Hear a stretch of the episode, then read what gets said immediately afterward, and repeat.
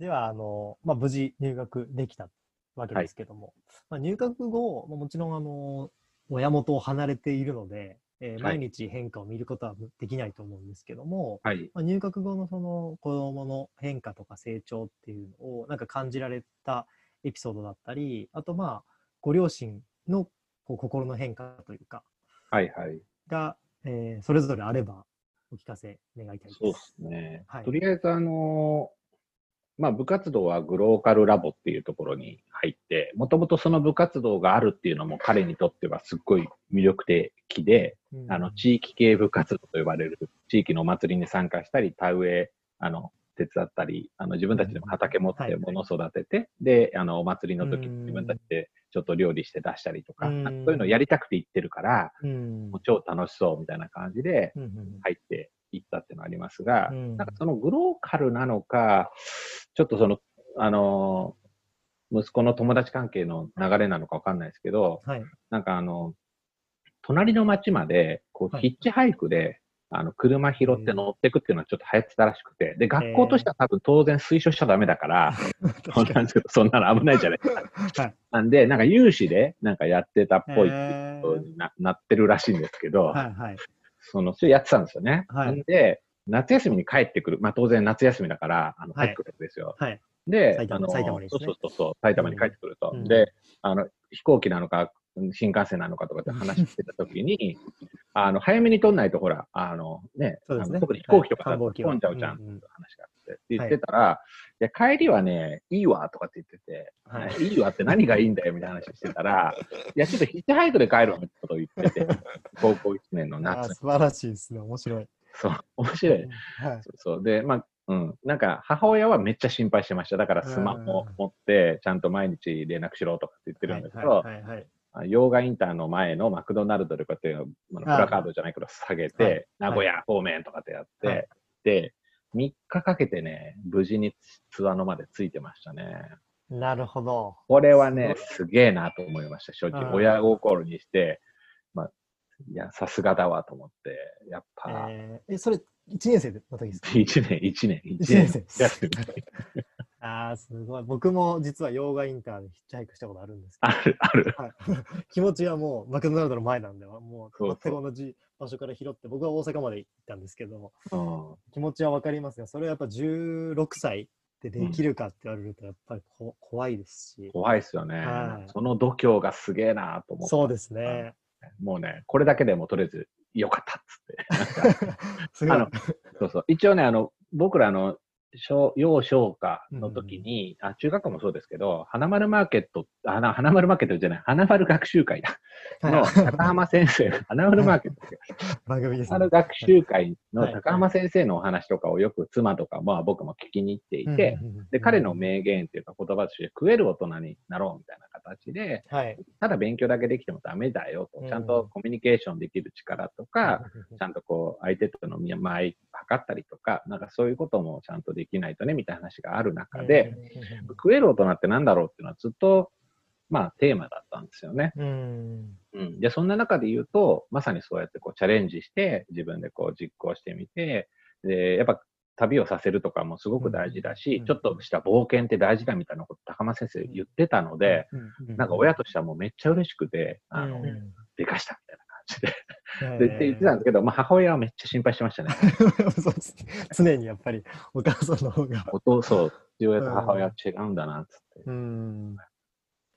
あ、それが一番のエピソードですかね。はい。うんえっ、と、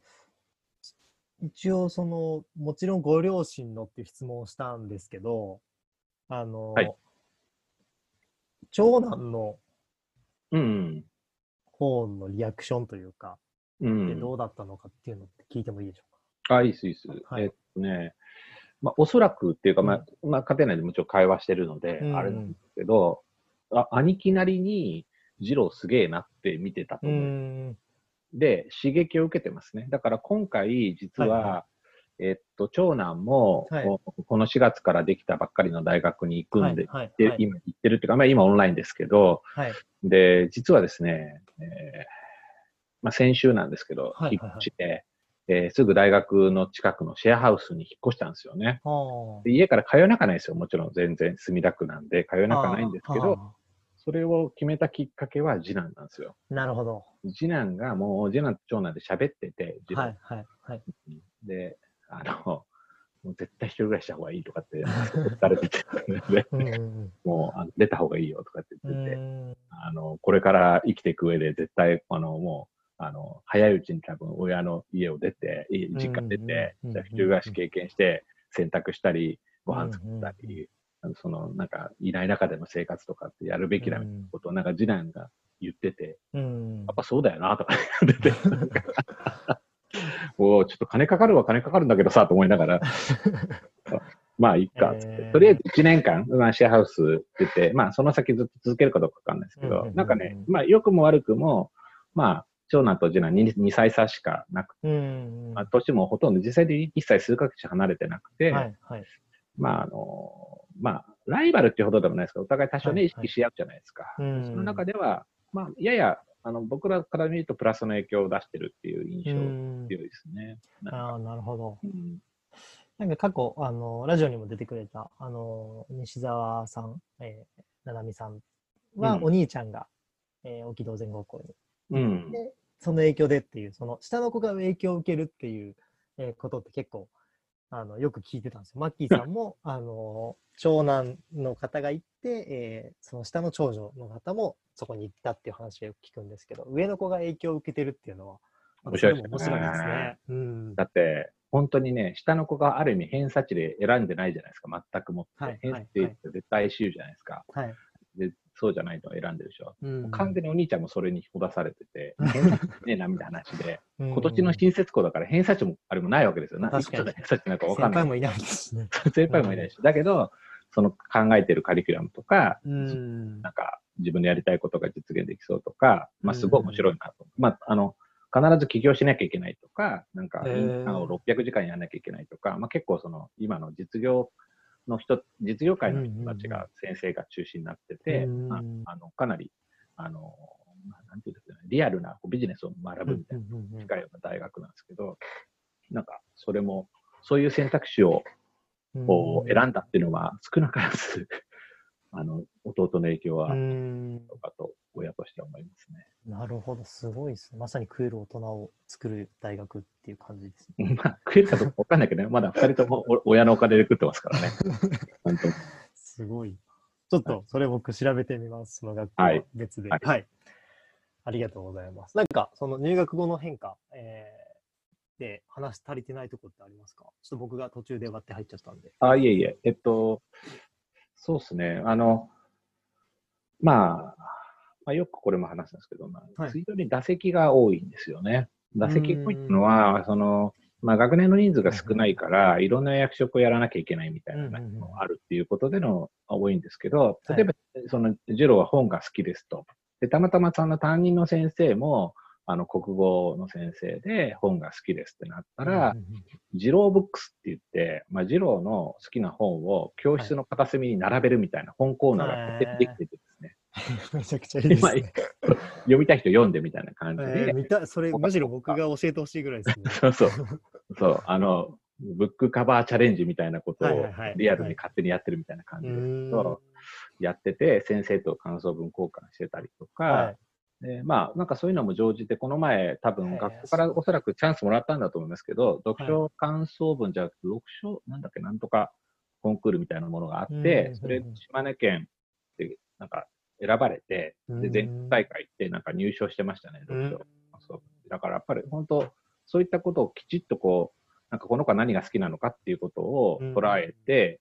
じゃあや作ってみたらみたいなことを言ってくださってるとかっていうのって、なんか少人数教育のすごくいいところだなっていうふうにはうん思いました。はあ、なるほど。うん、あと他にもいろんなこう、えー今残念ながらちょっと閉まっちゃってるんですけど、はい、はい。えーっとお台場にですね、えーっと地域、あ、違う違う違う、未来子供未来科学館っていうのがなんあ、かあるはい、はい、はい。ありますね。はい。そこのなんか展示イベントを1年間やるんだけど、2030年のコミュニケーションとはっていうテーマで、はあではい、はい、はい。高校生を中心にしたチームを作って、2030年の高校生を、まさに SNS ネイティブな子供たちがどういうふうに考えるのか、みたいなテーマのワークショップみたいなやつに、これも多分誰か見つけてきてくれて、二郎とか向いてんじゃない？みたいな形で応募したら、なんか、何人かの中でこう、なんかチーム作るの選ばれて、それでまあ、半年か1年ぐらいかけて、クリエイターの人たちも入って、あの、ちょっとしたパビリオンを作ったりしたんですよね。それも、東京でイベントあるんだけど、きっと東京の高校に行ってたらそこには行ってないんだろう。そのイベントに参加してないんだろうと思うと、やっぱりこう、その子の特性に合わせていろんな機会とかチャンスとかを誰か多分アドバイスしてくれてるみたいなところっていうのは、なんかめちゃめちゃありがたいなと思うし、それをちゃんと活かして、えー、なんか自分の糧にしてる子供も大したもんだなっていうふうに思いますね。うん、なるほど。すごいっすね。うん、結果、東京でのこう仕事っていうと変ですけど、なんか機会も得てるっていうのは。そうそう、だから意外に東京来たんですよ、去年は。めっちゃ実家によくよく帰ってきてて、そのイベントのワークショップがあるたびに来てて、ありがたいことにね、旅費はそのイベント側の主催ですね。ヒッチハイクラッキーみたいな感じで。そうそうそう。でもなんか本当、あの、よかったなと思いますね、そこは。そうですね、すごい、聞いててワクワクしますね、結構どれも、どの話も。なんか、あの、ちょっとこれ聞く予定じゃなかったんですけど、あの、池本さんご夫妻が、はい。ツアノに行くことってあるんですか？ありますよ。もうツアーの、ね、熱狂的なツアーのファンです、そうなっちゃったんですね。はい。もうあの、いいろもちろんふるさと納税もそうですけど、勝手に買い込んできて近所に配ったりとかして。ああ、めちゃくちゃいいですね、それ。やってますね。今もツアーのマルシェとかで、まさにこのね、あのコロナの中で、あの農作物とか、ちょっと買ってくださいみたいな話とかあったら、もう買ってもうバンバン、あジローのちょっと地元からとか言ってね、もう配ったりしてて。ああ、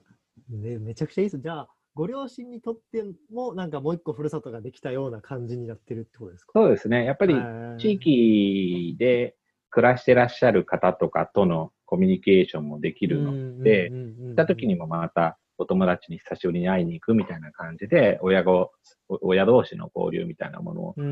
少なからずありますし、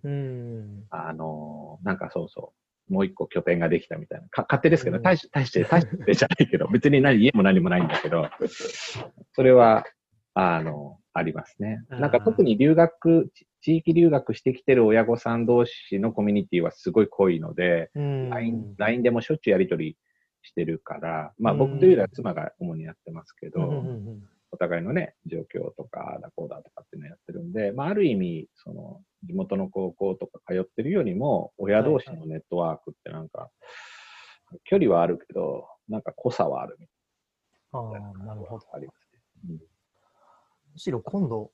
うん、奥さんも話伺いたい、ね、さっきね、誘ったんだよね。誘った。今家にいるから、自宅からだからなんですけど、いいよいいよとかって言ってるから、ちょっとあの言言言っときます、うん。まだちょっとそうですね、そのお母さん目線の話と、ね、ねそうそう、ま、俺も絶対聞くから横に今いろよとかって、いないよとかって言ってたんですけど。うん。うん、あぜひそれは、まあちょっと、あの、今日無理やりっていうのは全くあの大丈夫なので、うん、次回。はい。なんか、どっちかというと多分一番いいのは、ズームみたいなやつで、他のお母さんとか留学生の、児童の同級生のお母さん同士で繋いだりとかして、やった方がなんかいい。なるほど。うん。なんかまあ、まあいいか、どっちでもいいですけど、なんかちょっとそれはぜひ。井戸端会議的なやつ面白い。はいはいはい、ちょっとオンラインでイベント、まあ、あの、池本さんにも出てもらいますけど、ちょっと、あの、奥さん部門というかですね、奥さんバージョンみたいなのもちょっと企画したいなと今聞いて思ったんで、ちょっとそれは後日話進めさせていただきたい。お話詰めたいなと思います。はい。はい、じゃあ、ちょっと最後の質問なんですけど、うん、ちなみに、ちょっと一つだけ、あ、どうぞどうぞ、すみません。ジランと、ジロと話してて、ああ、大事だなと思う話があって。ああ、ぜひすみません、お願いします。あのまあ、少なくとも彼が行ってる佐野高校って、はい。あのみんなが彼みたいなタイプじゃないですよね、全然。で、まあ、要は地域で何か活動してみたいっていうあの、うちの次男みたいな、うん、なんていうの、目的意識を持っていってるっていうことうん、あとやっぱり地元の小中とかの時代に、なんかちょっと合わなくて、あの、はいはい、その学校の方針だとか、えー、地域とか、友達関係とか、で、そこでやっぱ、あの、もう一回ちょっとリセットしたいみたいな感じで来ること、あとスポーツ推薦みたいな形とか、なんか、ここで何か、あの、部活動で何かやりたいみたいなことで入ってくること、お子さんタイプいて、はい、で、一番多いのは、多分、次男みたいなその目的持って入ってくるタイプよりも、まあ、むしろ、その、ちょっと合わなくて、あの、ちょっとこっちでリセットしたい、リフレッシュしたいみたいなことか、はい、スポーツ推薦のことかの方が結構数としては多いんですよね、実際。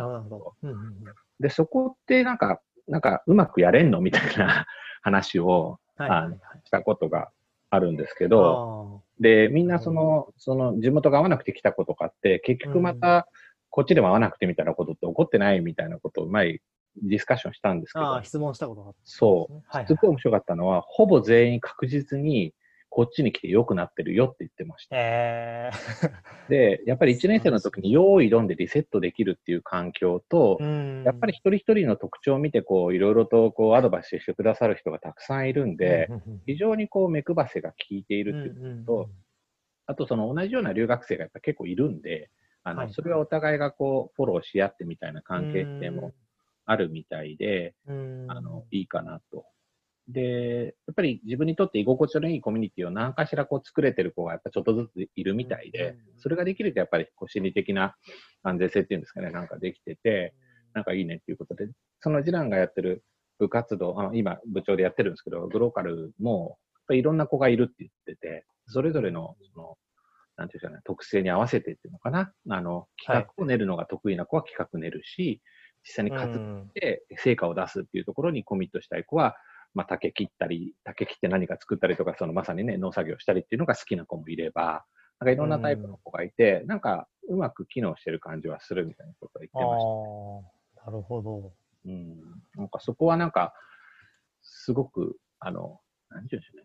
うん、いろんな人を、いろんな人がいる、要は偏差値輪切りだと、そうならない気がしたんですよね。うん、そうですね。の、